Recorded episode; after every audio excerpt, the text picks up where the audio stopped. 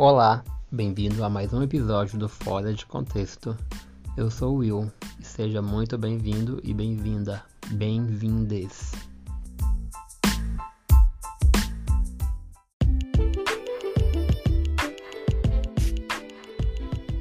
Sistema respiratório.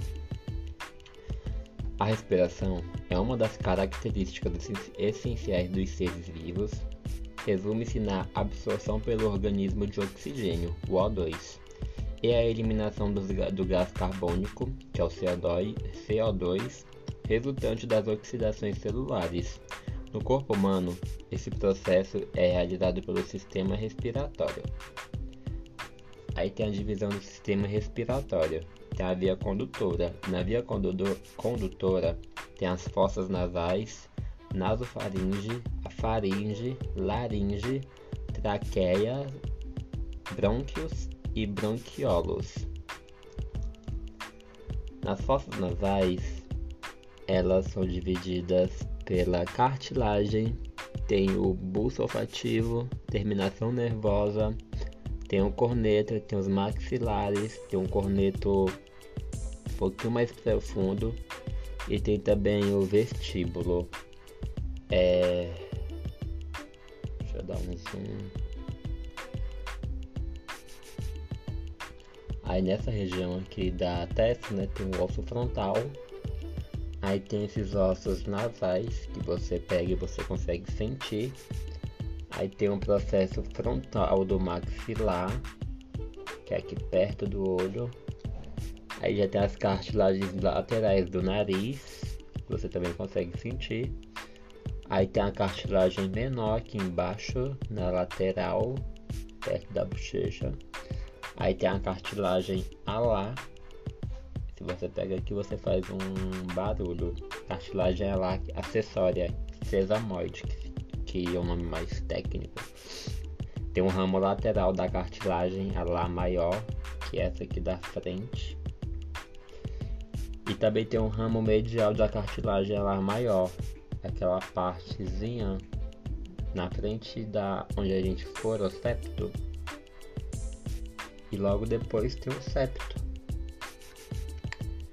Embaixo tem um ramo lateral de cartilagem lá maior, que é esse da laterais aqui, ó, tem um buraco no nariz, aí tem as laterais.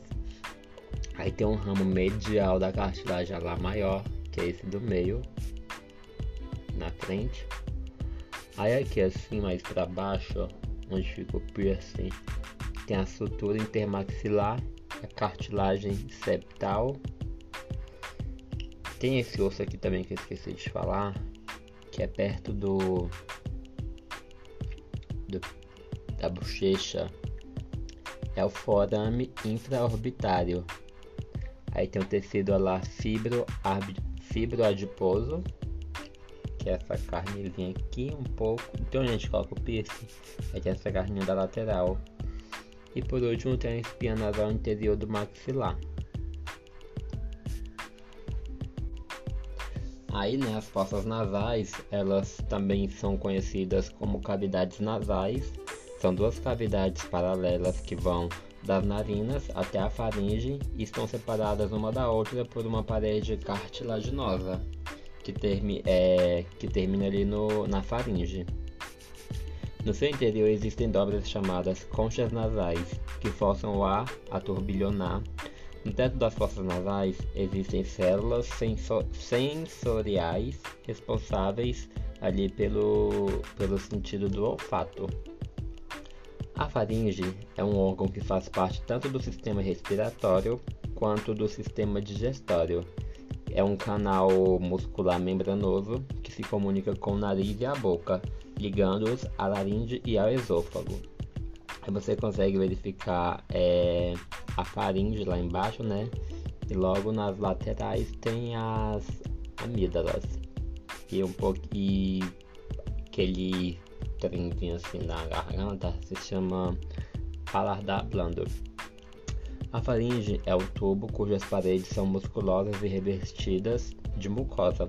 Ela está localizada na altura da garganta, à frente das vértebras cervicais, fica fixada ali na base do crânio e pode ser dividida em três regiões, que é a oro, orofaringe, nasofaringe e laringofaringe. É, na faringe aí tem a rinofaringe, orofaringe e laringofaringe. São as terminações que tem aqui na garganta, mas sentido como se você estivesse subindo, né? Então, subiu ali, aí tem a rinofaringe, aí mais para baixo a onofaringe e por, por último a laringofaringe. É, a laringe é um órgão do sistema respiratório que também é responsável pela fala, a fonação, permite a passagem do ar entre a faringe e a traqueia, mas impede que alimentos entrem nas vias aéreas. As cartilagens que constituem a laringe são cartilagem tireoidea, que é a maior das cartilagens que constitui a, a laringe, e nela há uma proeminência popularmente chamada de pombo de Adão. Esse pombo de Adão é aquele famoso gogó que só tem nos homens, que protege as cordas vocais. Cartilagem cricoidea é um anel formado de cartilagem e alina que fica na parte inferior da laringe, ligando-a à traqueia. Traqueia tem aqui nessa regiãozinha aqui que você coloca o dedo, igual quando vai fazer uma traqueostomia, que coloca por ali, entendeu? E tem as cartila cartilagens aritinoides, são pequenas cartilagens onde se fixam as cordas vocais. E tem também a epiglote, que é uma fina estrutura cartilaginosa que fecha a comunicação da laringe com a traqueia durante a degluti deglutição, impedindo que o elemento entre as entre é, impedindo que que entre né, alimento nas vias aéreas, pode ir para o pulmão e causar ali uma pneumonia. É... Aí tem aquelas pregas vocais, mas elas só conseguem ser vistas por uma quando faz a endoscopia.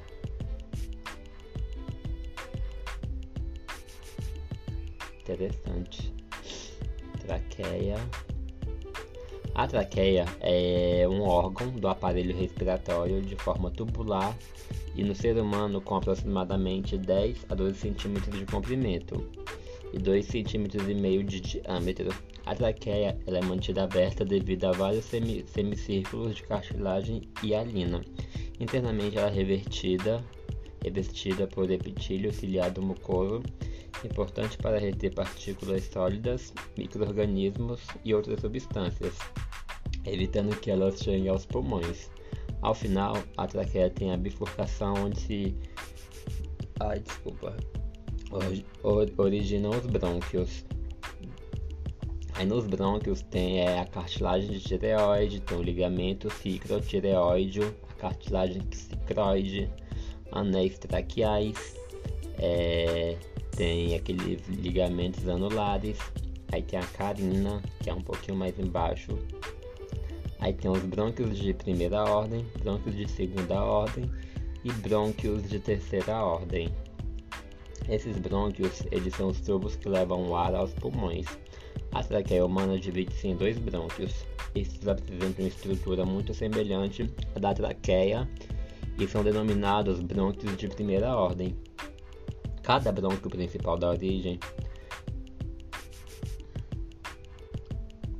como eu falei, cada brônquio principal dá origem a pequenos brônquios lobares ou de segunda ordem, que ventilam os lobos pulmonares estes, por sua vez, dividem-se em brônquios segmentares, ou de terceira ordem, que vão ter os segmentos broncopulmonares. Os brônquios, por sua vez, eles se ramificam várias vezes até se transformarem em bronquiolos, um para cada alveolo pulmonar, o que se designa de árvore bronquial. Aí, como eu formei, tem a laringe, aí tem o brônquio primário, o brônquio secundário, o brônquio terciário, aí tem um bronquiolo. Aí depois tem também a artéria pulmonar, aí tem a traqueia, né? Que vai ali do início da, da, da traqueia até lá chegar lá no finalzinho naquelas cordinhas. Essas cordinhas é o ducto, ducto alveolar e alveolo. Os alveolos pulmonares são minúsculos sacos aéreos presentes nos pulmões. São envolvidos por capilares sanguíneos e uma fina membrana. Eles ficam localizados onde terminam as finas ramificações dos brônquios, ou seja, os branquiolos. Aí tem o pulmão, né? Mas o pulmão eu vou deixar para falar no próximo próximo negócio.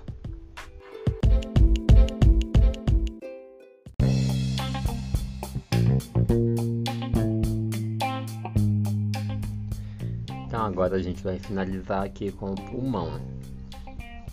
O pulmão, né, ele é um dos órgãos esponjosos e elásticos formados por milhões de alvéolos que se enchem de ar. Ele tem aproximadamente 25 centímetros de comprimento e pesa mais ou menos 700 gramas.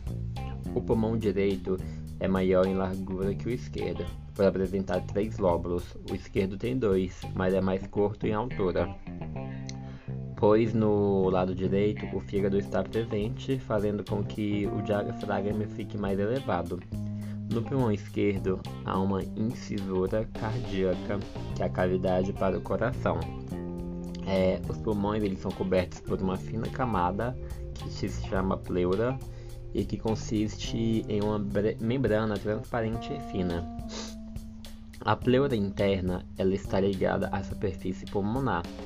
Já a pleura externa ela está ligada à parede da caixa torácica, que é uma estrutura óssea que protege os pulmões e o coração. No espaço intermediário das pleuras há um reduzido espaço, que ele é ocupado por um líquido lubrificante que é um líquido lubrificante secretado pela, pela pleura. Este líquido é o que mantém junta as duas pleuras devido à tensão superficial e isso faz com que ela se deslize, né, reduzindo o atrito durante os movimentos respiratórios. Através da imagem a gente consegue ver as costelas, né? As costelas se elevam e os músculos é, intercostais se contraem, ou seja, quando a gente inala o ar. É, quando a gente exala o ar, né, as costelas se abaixam e os músculos intercostais relaxam. Vou fazer o teste aqui, ó. Vou inalar.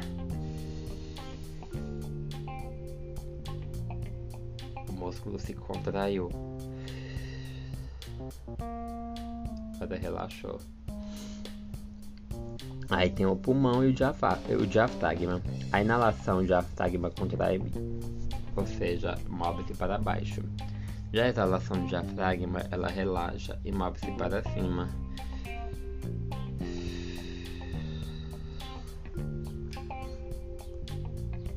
Basicamente é isso sobre o sistema respiratório.